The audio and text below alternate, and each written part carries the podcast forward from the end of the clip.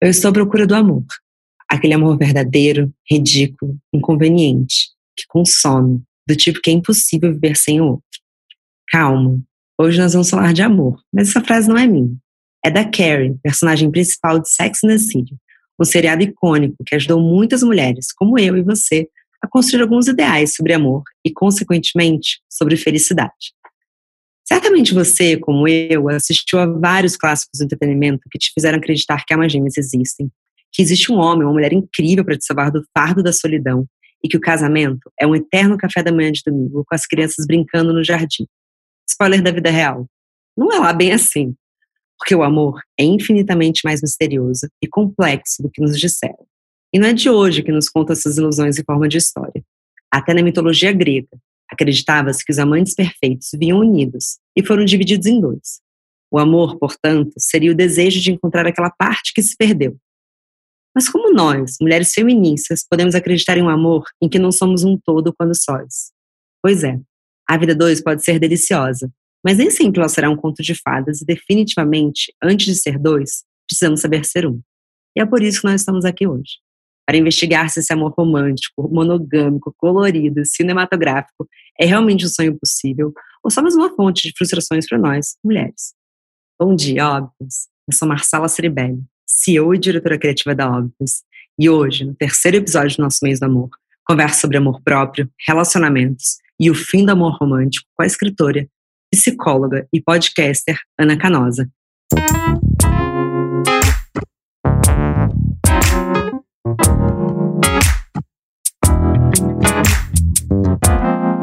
Bom dia, óbvias. Ana, eu sou muito fã do seu trabalho. E todas as vezes que a gente falou sobre vamos fazer uma pauta de relacionamento, uma pauta sobre sexo, prazer feminina, o seu nome sempre surgiu. Então, assim, é praticamente a realização de um sonho te receber aqui. Ah, obrigada, imagina. Eu fico super honrada, fico feliz que você goste do trabalho. Estou muito honrada em fazer parte dessa, desse bate-papo. Para mim é sempre um prazer. Ana, hoje a nossa discussão é um questionamento que parece simples, mas acho que não é que é será que o amor romântico existe? Como que a gente consegue explorar esses muitos lugares é, que o amor passa? Para você, como psicóloga, existe diferença real entre paixão e amor? É realmente uma jornada em que nasce um amor e a gente chega até a paixão? Como que esses dois sentimentos, ou sei lá, o que são eles? Como que eles se diferem? Tá, primeiro eu queria é, fazer uma, uma pontuação sobre a questão do amor romântico, porque quando a gente fala de amor romântico, a gente pode olhar o amor romântico por dois conceitos. Um é aquele que vai falar sobre eu desejar a mesma pessoa por quem eu quero bem. Então, este fenômeno que pode começar pela paixão, como pode começar pelo amor fraterno e desenvolver um certo apaixonamento, é um fenômeno que está marcado no nosso DNA, isso é da própria condição humana. Então, se você me perguntar, Ana, o amor romântico, no sentido do amor erótico, no sentido de querer bem e desejar, ele existe e vai continuar existindo? Para mim, ele existe e vai continuar existindo. A maneira como a gente vai é, viver o amor romântico é que ele pode ser, que pode ser diferente. Aí a gente tem um outro conceito sobre amor romântico, que é este é a maneira de viver a conjugalidade que foi muito estabelecida a partir do século XIX. Porque até o século XIX você vivia o amor erótico ou o erotismo destacado do matrimônio. Então você não precisava viver em conjugalidade ou casar para viver o desejo e o afeto pela mesma pessoa. E junto com esse pacote do amor romântico, a gente veio com as distinções de gênero, os papéis muito divididos, mulher no espaço privado, homem no espaço público, todas as desigualdades, a questão da monogamia, enfim, infidelidades, etc. Então, se você me perguntar sobre a perspectiva do amor romântico no sentido do erotismo e do afeto por uma mesma pessoa, eu entendo que ele está marcado no ser humano como uma, como uma proposta evolutiva da espécie. A Helen Fisher, que é uma antropóloga que estuda muito o amor, adoro ela, tem, ela, ela tem várias TEDs é, é, interessantíssimas. Ela, então, ela vai dizendo assim, né, que nós, como espécie, para procriar, nós precisamos de um impulso que nos motivasse a ir de encontro ao outro, né? Ao outro da, da outra espécie. Então, de alguma isso a gente deu o nome de desejo. Então, todo o incremento dos hormônios faz com que, de alguma maneira, o outro nos atraia. E não é qualquer outro. Alguns nos atraem, outros não. Por que, que uns nos atraem, outros não? História de vida, história pessoal, traços familiares, isso a gente não sabe explicar muito bem, mas de alguma maneira há uma bioquímica que é chamada de desejo. Muito bem. Depois, pensando na perpetuação da espécie, pensando na espécie humana mesmo, como é que como é que o bicho humano faz para procriar, a gente pensa né, que você tem é, que procriar, você tem nove meses de gestação e você tem que cuidar de um bebê por um certo período para esse bebê não morrer. Então, a Helen Fischer vai dizer que a espécie humana desenvolveu o amor para dar conta de esperar os nove meses da gestação e os anos iniciais do bebê. Nesse sentido, este amor, ele teria um certo apaixonamento para fazer com que a gente ficasse com essa, com esse parceiro, já que a boa parte das espécies não são monogâmicas, né? Então a gente é, seria quase como uma, uma, monogamia compulsória. A monogamia no estado de apaixonamento ela é natural. Você não precisa fazer força para ser monogâmico quando você está apaixonado. Então que isso teria uma função mesmo de poder dar conta deste bebê. Passada a paixão, aí ela diz que a gente vai desenvolver o apego. E o apego é para suportar o casamento. Ela faz essa piada, né, para dizer que de alguma maneira a gente foi é maravilhosa. Ela, a gente foi criando modos de vida e modos de viver o amor e, e, e essa coisa da, da, procriação e a conjugalidade e a família e que o apego ele foi também sendo desenvolvido como uma necessidade básica que a gente depois deu formatos de matrimônio, é, de noivado, de namoro e assim por diante. Claro, mas não só nesse caso é, de uma maneira de procriação e continuação da espécie, que para mim faz todo sentido, mas também no início os casamentos eram alianças políticas, né? O casamento não surge exatamente porque os casais eram muito apaixonados, tinham a ver com famílias, quando que a gente começou a transformar o casamento, que era praticamente um contrato social, é, nesse lugar mais romântico, como você colocou? É, então, eu acho que foi muito a partir do século XIX. Agora, a gente não pode esquecer que mesmo que antes os casamentos eles fossem feitos por acordos de conveniência, as pessoas amavam.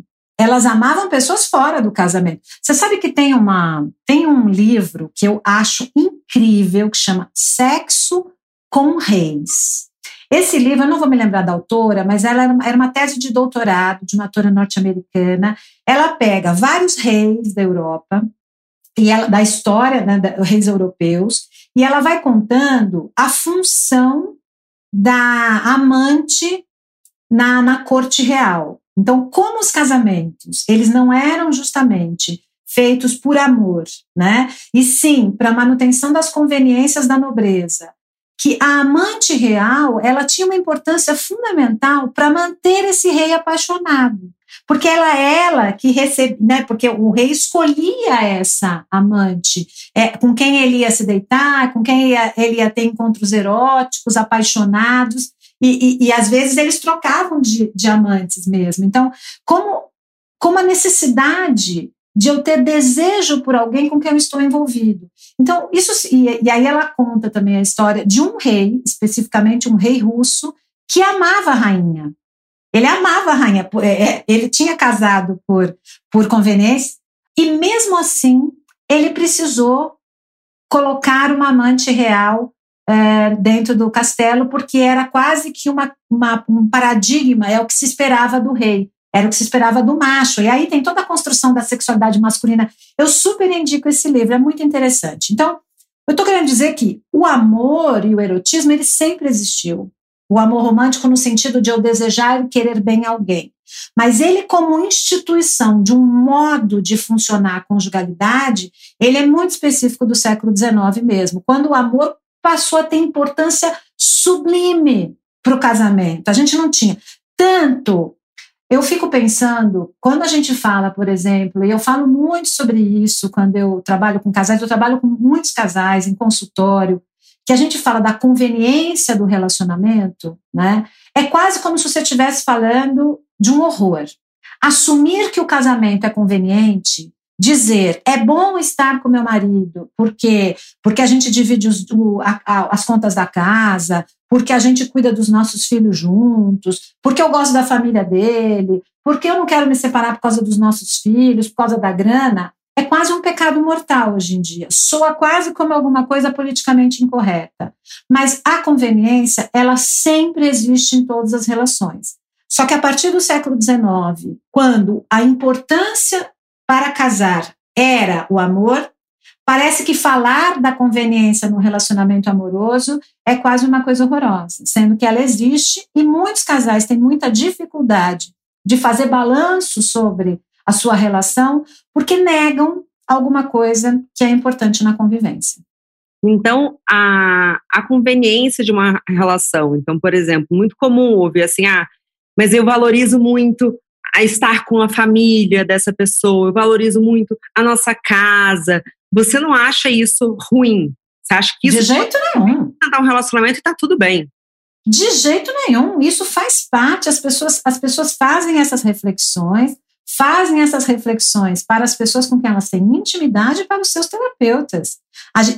Esse argumento íntimo do porquê você está casada com seu marido, Marcela, ou porque eu estou casada com o meu marido, ou porque as ouvintes ou os ouvintes estão casados ou namorando com os seus parceiros, é um argumento muito íntimo, que tem muito a ver com o seu momento de vida, tem muito a ver com o seu traço de personalidade. Por exemplo, existem pessoas que, é, para elas, essa conjuntura, o grande, a ideia grande, as coisas funcionarem, né? É ótimo, é importante, mais do que talvez transar com o outro, por exemplo. Então, quando a gente pensa, nossa, o casal está sem transar há muito tempo, que horror.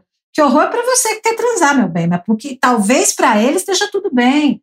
Talvez eles estejam super adequados. Talvez eles nem gostem de transar. Olha só, talvez eles tenham relação aberta. Talvez eles estejam transando com outros. Então, é, eu acho que a gente precisa sair um pouco desse lugar, sabe, de ficar é, posicionando tudo em grandes caixas, do que, que vale a pena, do que, que é o certo, porque as pessoas são muito múltiplas e diversas. Eu estou muito interessada e, e, inclusive, assim, até um pouco provocada, porque quando a gente começou a questionar se o amor romântico existia, a gente estava, acho que a gente tende até para uma narrativa de de filme e de, enfim, da sociedade atual, de que será que dá para transar só com uma pessoa? A monogamia é justa? Mas o que você está trazendo é quase que o inverso, assim, a gente talvez dê para construir relacionamentos baseados em outras coisas, senão esse desejo infinito, né? Total. Eu, eu acho assim que, inclusive, eu acho que tem gente que é talhada para monogamia. Eu, eu não sou contrária à monogamia, eu acho que a monogamia ela é sim construída socialmente, ela sim construída. Eu acho que nós temos, eu acho que viver única e exclusivamente por uma monogamia compulsória, ou seja, eu comecei a namorar, então é, quer dizer que eu sou monogâmico. Isso é muito louco, né? Na minha uhum. época, eu tenho 51 anos, vou fazer 52 sexta-feira. Não tinha essa discussão. E aí, a gente vai ser monogâmico ou não? Esta nova geração já faz essa discussão, porque ela implica em eu saber que eu não sou uma unanimidade. E hoje as pessoas sabem melhor que não são uma embora isso doa, e que o amor ele pode ser vivido sem o sexo ou destacado do sexo. Mas na minha época, você namorou, você já era monogâmico, ninguém nem fazia esse tipo de reflexão. Então, eu tenho a impressão que existem momentos da vida em que você está mais monogâmico. Não que você seja, mas você ali naquele momento está apaixonado, né? Ou está vivendo uma fase da vida de, sabe, de maior é, tranquilidade, onde aquela, aquela relação monogâmica faz bem. Se você é muito possessivo, como é que você vai viver uma relação não monogâmica? Se você é muito simbiótico, como é que você vai ciumento? Como é que vai viver uma relação não monogâmica? Fica doido, mata. Sofrendo, né? É o que eu vejo muitas pessoas sofrendo mas bancando a situação porque não quer perder o outro. Então, na verdade, é a posse vezes dois, né? Que é pior do que ser monogâmico. Exatamente. Então, eu, eu acho assim que questionar a monogamia como o único modelo de relacionamento, eu acho isso extremamente saudável, importante, uma reflexão importante para os casais. E eu acho que o modelo monogâmico não é para todo mundo. de verdade. E eu acho que hoje você pode ser monogâmico, amanhã você não é, pode não ser mais, porque a vida vai mudando, seus desejos vão mudando. Então, agora, quando você, por exemplo, estabelece relações de casamento, de conveniência, de namoro, a não monogamia começa a ser um pouco mais complicada, né? Porque uma coisa é você viver RLI, relações abertas. Ah, eu sou RLI, sou relações abertas. Quem é vive relações livres, né? Relações é, relações abertas não, desculpa, relações livres. Quem vive relações livres vive de um jeito não monogâmico por proposta. É uma proposta de vida. Eu sou livre, eu posso ficar com quem eu quiser, não preciso te pedir orientação, eu não preciso pedir para você e nem te, te dizer, olha, Marcelo, estou namorando com você, mas eu vou transar com aquela outra pessoa. Não preciso, porque quem vive relação livre é uma proposta de vida. Inclusive, quem vive relações livres evita estabelecer relacionamentos de compromisso. Porque quando você estabelece relações de compromisso, você começa a dividir dinheiro, você começa a dividir casa, você... uma série de questões de posse que nós, seres humanos medíocres que nós somos, começamos até, opa, mas pera um pouco, isso aqui é meu. Tá? Então começa a mexer também na nossa mediocridade da posse, que todos somos, né? A gente tem esse lado. Então eles vivem essa ideia de não, melhor então nem viver relacionamentos de compromisso, porque aí sim você vive a liberdade. Fora relações livres, todo o resto, como poliamor, como as relações abertas, fazer sexo com pessoas fora do casamento, né, são, ou sei lá, viver swing, por exemplo, que também é um tipo de relação não monogâmica, são maneiras que eu penso que os casais encontram para justamente negociar a falta de desejo exclusivo por uma pessoa só. Desejo e apaixonamento, a gente gosta disso. É bom começar uma coisa nova. Então, viver isso, né, é, eu acho que experimentar as relações abertas é uma maneira que os casais que gostam dos seus parceiros, que vivem boas relações, tentam para não ter que se separar dos parceiros para viver outras histórias. Então, eu acho que a gente vai testando essas possibilidades e avaliando se rola ou se não rola, né? Mas eu acho que tem gente que vive super bem a monogamia. Eu não acho que a monogamia vai acabar. Eu acho isso. Acho que não. Acho que as pessoas se encontram em relacionamentos e talvez vivam monogamias é, por períodos, né? Hoje com um, amanhã com outro, e assim por diante. E tá tudo bem. É que eu acho que é. a, a, sensação que eu tenho é que mesmo agora em que é acordado se uma relação vai ser aberta ou monogâmica, ainda tem um período, é, o período de, desse contrato parece que ele se renova automaticamente. E, na verdade, eu acho que a gente deveria ter um período, não, ele tem vencimento. É, a gente deveria estar sempre revendo esse contrato, porque estamos monogâmicos. Mas talvez é, devesse ser mais aberto, tipo, cara, eu estou sentindo desejo, então, não, eu, tô, eu ainda estou bem, então agora chegou a hora de fechar, eu nem estou conseguindo ter uma relação aberta agora. É... Exatamente isso, exatamente isso. É questionar o tempo todo o estado em que a gente está. O pessoal de Relações Livres fala uma frase que eu acho incrível. Eles dizem assim: quem é Relações Livres aceita a impermanência dos sentimentos. O problema da monogamia é que a gente fica tentando, como casal, lutar contra essa impermanência, tentando manter a permanência. Então, nossa, no começo eu desejava meu parceiro enlouquecidamente, eu queria ficar com ele o tempo todo. Agora, pelo amor de Deus, aí eu fico tentando querer encontrar aquilo de volta. Sendo que é muito difícil isso acontecer. É. Né? Porque a gente vai mudando. Ah, eu acho. Era uma eu dúvida acho. que eu tinha, assim, é, se é possível, dentro de uma mesma relação, você se reapaixonar pela mesma pessoa. Acho que sim. Acho que sim, é possível, né? Mas você, é possível você viver fases de reapaixonamento, né? Mas é, elas vão acontecendo porque você está de alguma maneira, eu acho que elas acontecem de maneira conver, converge com estados emocionais seus, converge com o momento dos dois entrarem de um jeito diferente na relação. Às vezes você começa, por exemplo, um curso novo. Às vezes o pessoal tá lá, meu, de saco cheio, fala: "Meu, começa um curso de alguma coisa que nem você nem a sua companheira sabem fazer. Uma coisa completamente nova, que nenhum dos dois sabe fazer. Porque, de repente, você descobre uma outra pessoa ali.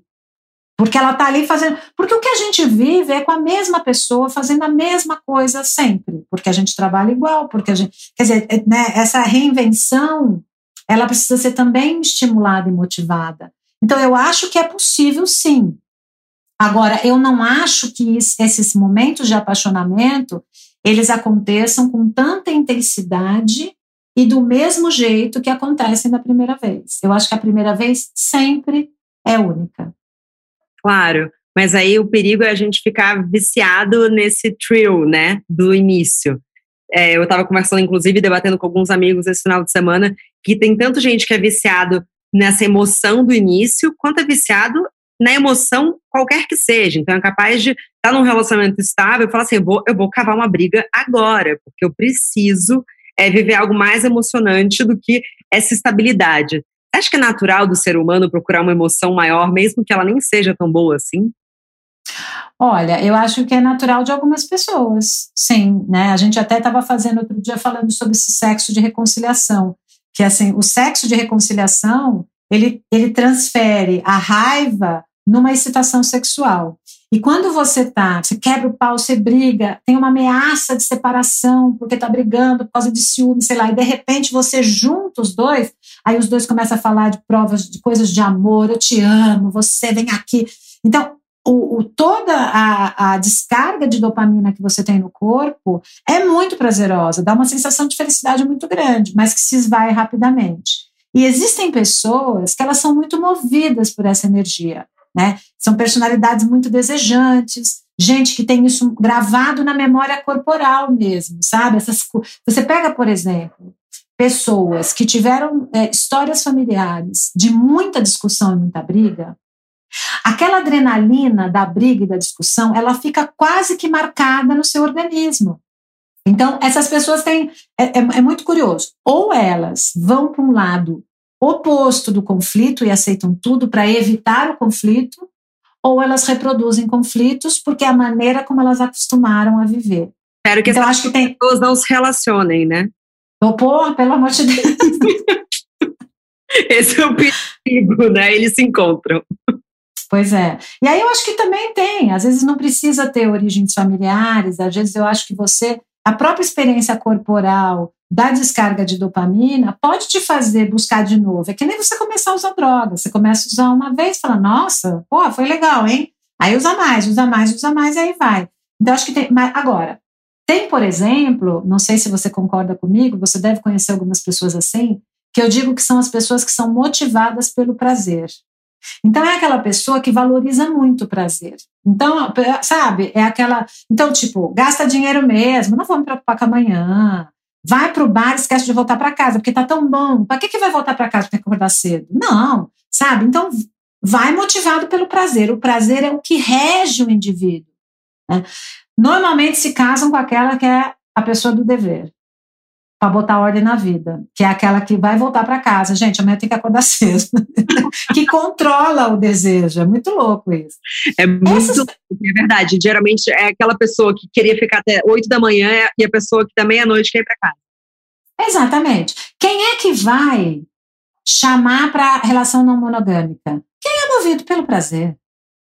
O movido pelo prazer vai dizer: ai, vamos ali, não sei aonde, vamos não sei o quê. Ele vai trazer esse assunto. Porque para ele, o prazer é alguma coisa que move a vida, né? E às vezes dá um monte de cabeçada. Claro que a gente tem as pessoas meio termo também, né? Nem tanto dever, nem tanto prazer. Mas assim, como o sexo ele é da ordem do prazer, para você viver relações não monogâmicas, por exemplo, ou para você viver grandes paixões, ou você está o tempo todo, o tempo todo seduzindo alguém, o tempo todo, você tem que viver assim. É um traço de personalidade. Você tem que curtir jogo de sedução. Você tem que estar tá ali o tempo. Imagina o tempo que gasta, minha filha, pelo amor de Deus, ficar administrando cinco pessoas na porra do aplicativo. Tenha Olha, dó, eu, pessoalmente, Deus me livre. Deus, Deus me livre. E, e poliamor? Outro dia, outro dia uma, uma, uma menina estava assim. Eu sou poliamorosa, poliamorosa ou poliamorista, não sei. Eu sou poliamorista, eu estou namorando e eu estou em busca de outro namorado. Eu falei assim, querida, me conta uma coisa, mas por que, que tu tá em busca de outro? Eu não tô entendendo. Porque eu entendo você ter uma relação, quer dizer, para mim é mais fácil entender, né? Ter uma relação de amor e de repente se apaixonar por outra pessoa e aí você viver. Essa, isso eu consigo entender. Agora, sair em busca de mais um, eu não, eu não entendo muito. Eu, sinceramente, eu tenho uma dificuldade, uma limitação. É, eu também. Mas talvez. É uma limitação. No dia, porque para mim, relacionamento, digo e repito, dá trabalho. Então, assim, você ter que se doar e cuidar de dois relacionamentos ao mesmo tempo, eu não. Deus me livre, minha filha tem muita coisa para fazer, não dá. Eu já tenho que aguentar. Ó, cachorro, marido e, e filho numa casa, em pandemia, sem funcionário. Tá doido. Eu acho legal, Ana, que você está trazendo, porque assim, muitas vezes você escuta, especialmente essa geração Z mais nova, assim, tratando o casamento dos pais como se fosse uma grande mentira, assim, falando quase com um desprezo, sabe? Ah, para meus pais. Mas na verdade, é, não é para se olhar assim, porque existe uma felicidade, né? Não estou falando em todos, mas não pode se partir do pressuposto de que eles não são felizes. Olha, eu tive recentemente, eu concordo plenamente, eu, eu tive recentemente uma paciente minha que, uh, nesta pandemia, foi passar um período na casa dos pais, no interior. E ela tinha uma, e ela tem uma sensação, ela tinha uma sensação de infelicidade suprema da, dos pais, principalmente da mãe, porque é, na cabeça dela, e a mãe, de fato, essa é a fala dela, né? Reclama do pai o tempo inteiro, porque acho que ele tem outra. Então ela vive ali no, no medo de perder esse homem. Tá.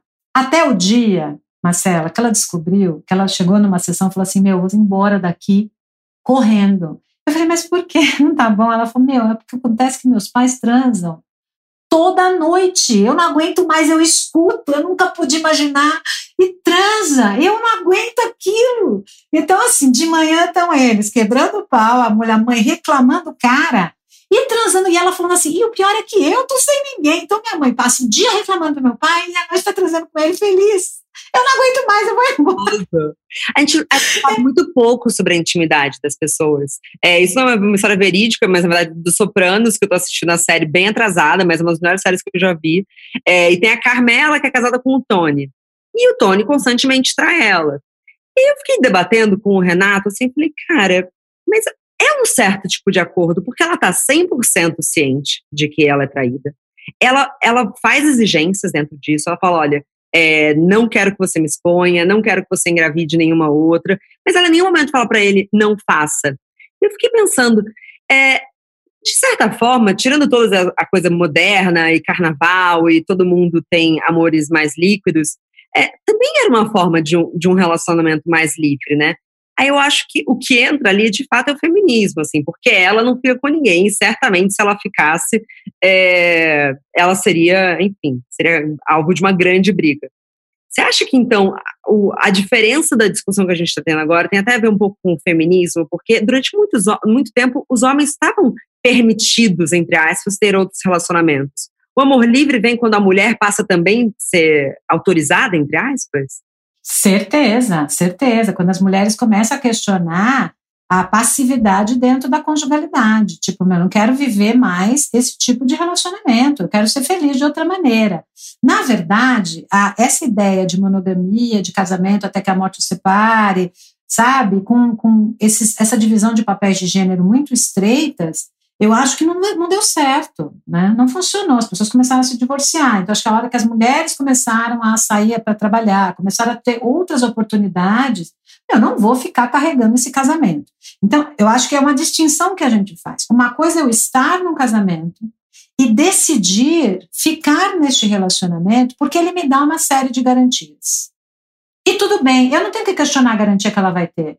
Entende? Mas ela faz uma escolha consciente porque ela se sente livre e autônoma para fazer essa escolha. Se ela quiser sair, ela sabe sair e ela pode sair. Isso é uma coisa. Outra coisa são mulheres que não se veem na capacidade de sair. Né? Aí é outra coisa, que se veem prisioneiras de relacionamentos abusivos, se veem prisioneiras porque são dependentes financeiramente, porque são dependentes emocionalmente, aí, né, porque tem essa, o machismo introjetado, vivem relações horrorosas. Então, isso é outra história. Agora, eu acho que a gente, é, a, a mulher aprendeu e está aprendendo que a gente pode escolher viver com alguém e não precisar viver com o outro. Porque o casamento era aquilo que dava à mulher é, é, um lugar no, no, mundo, um lugar social. Se você não tivesse casada no século XIX, meu bem, ou você era freira ou sapatão, como se dizia na época. Nem, não, tinha, não tinha saída. Hoje não, hoje a gente pode não ter filho, pode ficar solteira, pode tudo, a gente pode ter relacionamento com outras mulheres, que maravilha, quer dizer, essa liberdade faz com que a gente escolha viver os relacionamentos, mesmo que esse relacionamento não tenha sexo, eventualmente, mesmo que seja pela, pela história familiar. Enfim, eu acho que hoje a gente é mais livre e foi certamente foi o feminismo que deu esse impulso, não tenho dúvida nenhuma.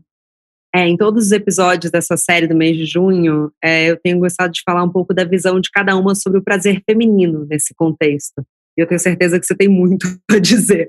Você acha, Ana, que essa conexão dessa liberdade da mulher de entender é, que ela pode sair, que ela pode ver outro lugar dela, tem a ver com uma é, quebra do tabu desse prazer feminino? Descobrir que a mulher também transa por prazer fez ela procurar mais prazer? É mais Sim, não, não tenho dúvida, né? A autonomia sexual feminina, no geral, no Brasil, ainda não é muita. Né? Eu acho que hoje você tem uma nova geração de mulheres muito mais autônoma, né? Quando eu falo de autonomia é o que, que qual é o meu corpo, o que que eu gosto, chegar para o cara e dizer meu, não tenho orgasmo com penetração, tá? Adoro seu pau, tá? Beleza, mas meu, preciso de outra coisa, não vem me encher o saco, porque os homens ficam às vezes estão, né? coitados, assim, tipo, meio chateados às vezes, né? Mas enfim, olha, não tem nada a ver com você, cara, é comigo o negócio. Então, as mulheres, elas estão muito mais autônomas. Você veja, por exemplo, o mercado erótico tem só crescido. Então, essa descoberta, né, de eu posso ter orgasmo sozinha, etc. Então, isso eu acho que está mudando muito e favorece. Inclusive, a gente vê em consultório. Antigamente, qual era o perfil do casal que procurava em questões sexuais? Então, era o casal chegava e o marido falava: minha mulher não quer transar. Né? Ah, porque ela não quer transar, porque a mulher nunca quer transar. Ah, blá, blá, blá. Agora, eu tenho um monte de casal cuja mulher que chega e fala assim: meu marido não quer transar. Em que aparece a inibição do desejo sexual masculino, coisa que a gente nunca tinha visto. Né? Então, eu acho que isso também de algo, tem aumentado, por exemplo, tem um, uma pesquisa recente na Alemanha, que foi publicada numa revista científica super importante na nossa área, que aumentou de 8% para 13% o índice de desejo sexual hipoativo em homens. Então a gente fica pensando, será que os homens eles estão mais inibidos por motivos fisiológicos, estresse, questões contemporâneas, ou será também que os homens agora não se veem obrigados a transar? Porque antigamente também tinha esse lado, né? O homem ser obrigado a transar para poder ser, ser, considerado macho. Então, na medida em que as mulheres também começaram a desenvolver, e olha, o meu corpo é assim, também acho legal quando os caras também, olha, amiga, então tá bom, então deixa eu te contar, eu também sou assim, ó. Eu não sou só esse cara que você imaginava que era, né? Quantos homens eu já não atendi com 30 anos tomando Viagra há 10 anos, sem a mínima necessidade. Sem a mínima necessidade. Por quê? Porque lá atrás um dia broxou, lá atrás ficou com vergonha, aí para não broxar de novo tomou Viagra e começou a usar o Viagra como muleta. E aí agora não consegue tirar. Então agora a gente está tentando tirar. Por quê? Porque ficou ali, sabe, com a coisa do desempenho. Então veja como a masculinidade para o homem também é um grande problema. Tá. Não, e as é. mulheres então começaram a dizer: hã? Não, falei, claro que é, porque essa tem sido uma discussão forte minha com amigas solteiras, que os meninos mais novos estão broxando muito, que eles transam e não gozam, que então assim, eu acho que tá rolando crise dessa masculinidade. Tá. É. E eu acho, eu acho importante os homens começarem a entender. Porque assim, ó, por que, que um cara, por exemplo, não goza? Vamos lá, por que, que um cara vai transar e não goza? Ou porque ele tá tomando uma medicação, porque alguns medicamentos influenciam na latência ejaculatória e prolongam o orgasmo, que aliás para a mulher é um inferno, porque se a gente leva já mais tempo, quando você toma um tipo de medicação dessa, é que o orgasmo não vem nunca, é um inferno, horrível.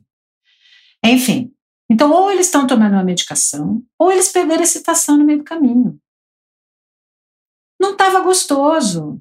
Sexo casual, sei lá, não era o que ele esperava. Né? Então, assim, também mostrar, sabe? Também é bom que a gente, de alguma maneira, abra a vulnerabilidade masculina para o cara, ah, por que, que ele não gozou? Porque ele não estava afim, meu bem, sei lá. Né? Claro, quando isso não vira uma queixa, um problema de sempre, que às vezes acontece. Então, acho que a gente está fazendo essa reflexão. Agora, eu quero chamar para uma outra coisa, Marcelo, que é o seguinte: olha só. Eu também quero fazer, aliás, esse vai ser o seu programa do contraponto, ok? Porque é. Ok. Primeiro, a monogamia ela pode ser um formato bastante importante e interessante para muitas pessoas. Segundo, o amor romântico vai sempre existir na minha visão. Não como formato, mas como ímpeto, como necessidade humana. Eu acho que a gente necessita disso, inclusive para se motivar a viver. Ah, tem pessoas que não amam, é verdade. Mas com amor, para mim, fica sempre mais gostoso. Se sentir desejada, apaixonada, eu acho que é um motivador para a vida. Terceira coisa. Muitas vezes as mulheres precisam de mais interação para ter um bom sexo. Então, isso, isso significa que mulher não sabe, não pode fazer sexo casual, que o sexo casual não pode ser positivo? Pode, eu não estou dizendo isso, de jeito nenhum.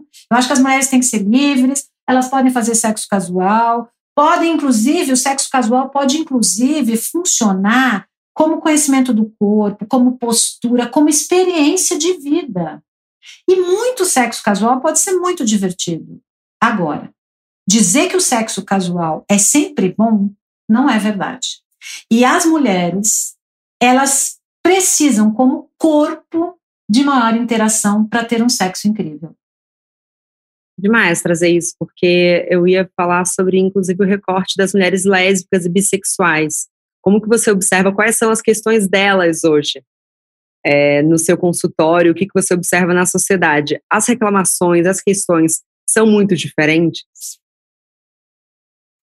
Olha, eu acho que não. Eu acho que tem uma questão do, do ajuste, às vezes, sexual, né? É, que também pode ter nas relações heterossexuais, do tipo, ah, me pega de maneira mais agressiva, eu gosto de um sexo mais com mais carinho. Então tem, eu acho que são questões bem comuns, né? Questões também de baixar desejo ao longo do tempo das relações de compromisso, né? Agora, em pesquisas, as mulheres homossexuais têm mais é, orgasmo, tendem a ter mais orgasmo estatisticamente do que as mulheres heterossexuais e bissexuais. Ou seja, de alguma maneira é. E lembrando, veja só, que a mulher bissexual ou é, lésbica não necessariamente faz sexo sem penetração, porque as práticas penetrativas também estão fazem parte também né, de todo o arsenal das, das posições e das práticas sexuais de mulheres que fazem sexo com mulheres. Né? Mas talvez, eu acho que uh, o fato de, de, talvez a exploração sexual no corpo da outra mulher pode ser talvez mais interessante e favorecer mais o orgasmo do que uh, nas relações heterossexuais. Acho que nas relações heterossexuais tem um abismo de gênero que ferra tudo no início das relações. Então, quando, por exemplo, a mulher chega lá e fica com vergonha de dizer para o cara que não gozou. Aí ela fica com dó.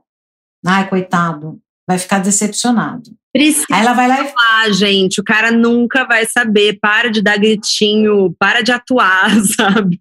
O não é? Precisa saber, é óbvio. Pois é, mas aí é assim, não quer fazer climão, porque aí é, agora você imagina, né? Se você vai para o sexo casual com uma pessoa que você não conhece, e de repente você não goza e cria um climão, então as pessoas evitam o climão. Ah, eu vou embora, quero ir embora daqui. Aí ela finge que gozou e tchau. Então, assim, isso também é um negócio complicado, porque as pessoas vão com expectativas de gênero na relação hétero bem complicadas. Não que nas relações homossexuais, ou mulher, vamos falar assim, mulheres que fazem sexo com mulheres, que também não haja expectativa. Também há, e é bom a gente lembrar, Marcela, por exemplo, tem mulheres que fazem sexo com mulheres que não fazem sexo oral, que não gostam do sexo oral. Então a gente imagina que toda lésbica faz sexo oral. Não é verdade. A prática do sexo oral é mais comum, é verdade, mas tem mulheres que não gostam. Aí tem algumas que são mais ativas, mais passivas, ou seja, que fazem mais, que recebem mais, enfim.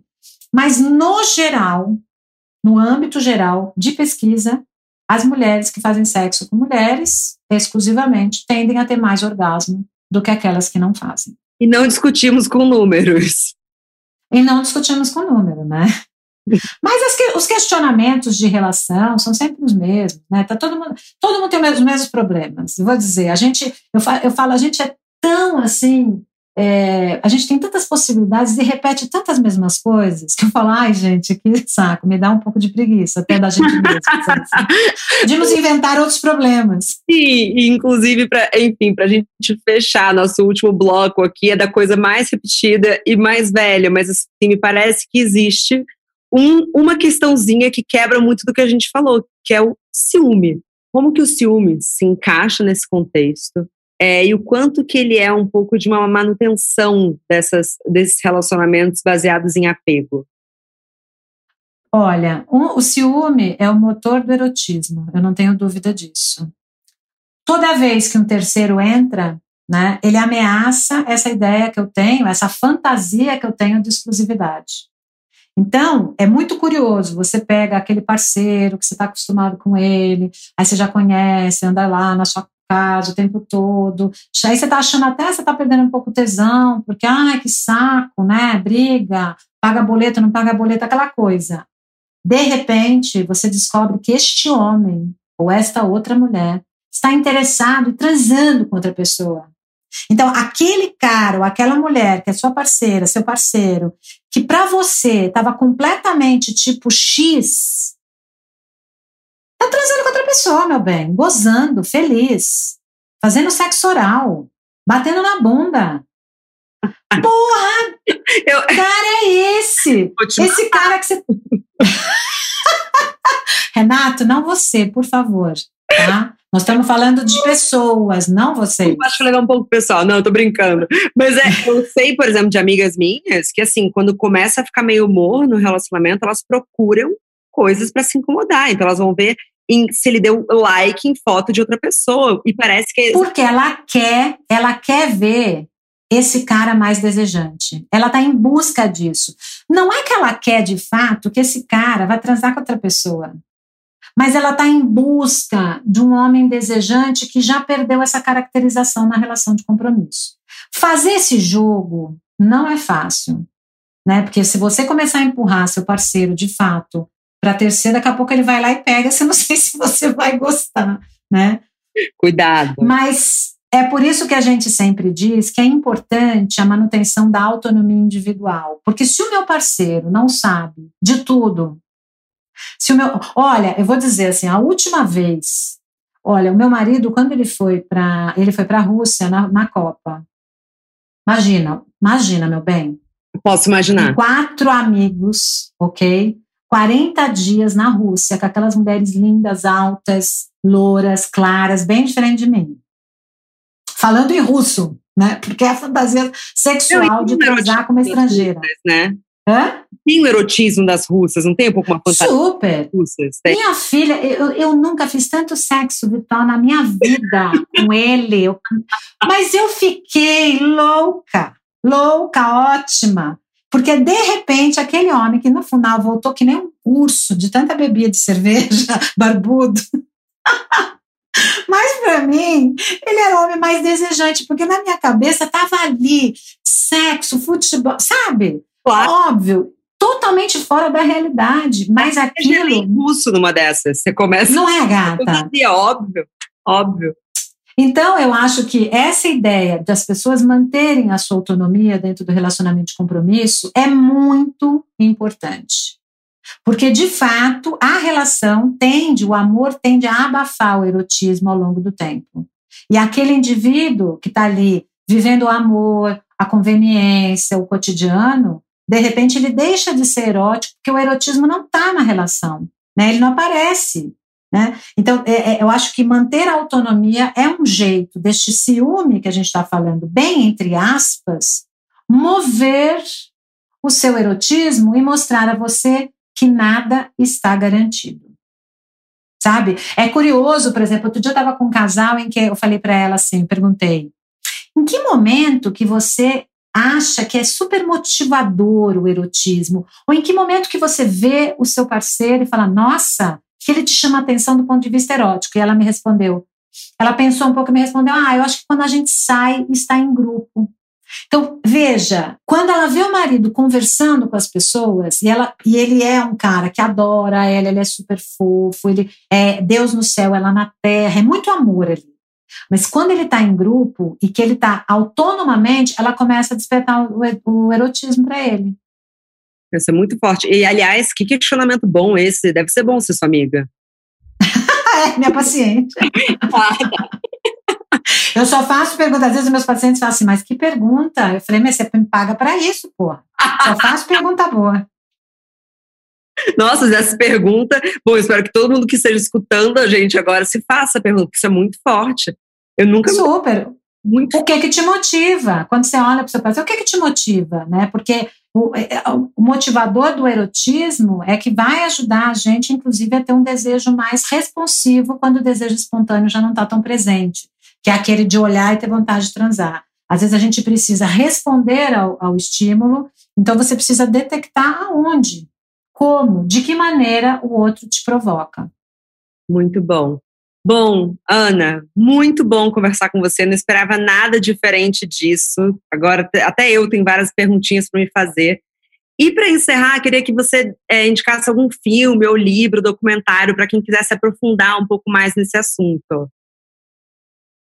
Olha, eu, eu gosto muito. Bom, então, assim, o assunto é muito vasto. Né? Então, primeiro, eu acho que tem o livro da Esther Perel, que é o, o Sexo no Cativeiro, que é muito excelente para a gente falar sobre o amor, o erotismo dentro dos relacionamentos amorosos. Gosto muito desse livro. É, ah, bom, eu vou indicar meu podcast, que é o Sexoterapia, que a gente grava um episódio por semana só sobre sexualidade e relacionamento amoroso. Então a gente agora a gente está na fase dos, dos, pecados capitais. A gente a terceira temporada, cada episódio é um pecado ligado à sexualidade. Está bem divertido. Tem uma série, tem um filme, desculpa, que eu acho lindíssimo para quem se interessa um pouco mais sobre a questão das relações não monogâmicas, que é o Professor Marston e as Mulheres Maravilha. Esse filme conta a história do cara que inventou a Mulher Maravilha, a personagem dos quadrinhos. É. E conta uma relação não monogâmica. É lindo, é uma história real, lindo, lindo, lindo, e aí vai mostrando mesmo como o amor brota numa relação é, poliamorosa. É muito lindo, é uma história verídica, então também eu acho que eu indico para quem está aí curioso com a questão do poliamor, por exemplo, das relações não monogâmicas. Nossa, perfeito, Ana. Certamente vou assistir. Você vai adorar, é muito, é muito lindo. É, nossa, da Mulher Maravilha ainda, que loucura. Bom, Ana, muito obrigada, foi demais. Imagina, obrigada, Marcela, foi um prazer de novo. Né? Acho que da outra vez eu participei com umas, com umas falas, né? Agora, de fato, a gente teve junta. Foi ótimo, gostei então, muito. Já te convido para voltar, porque tem, tem muita pauta para a gente aprofundar ainda. Sim, tem bastante. Obrigada, viu? Foi um prazer. Parabéns pelo seu trabalho. Parabéns pelo seu trabalho também. Muito obrigada também a você que nos escutou até aqui. Mas nossa conversa não tem fim. Continuamos semanalmente nossa newsletter, você pode se inscrever no www.obvious.cc, no Instagram, arroba e com comentários e sugestões sempre com carinho no bomdia.obvious.cc. Bom dia, óbvios!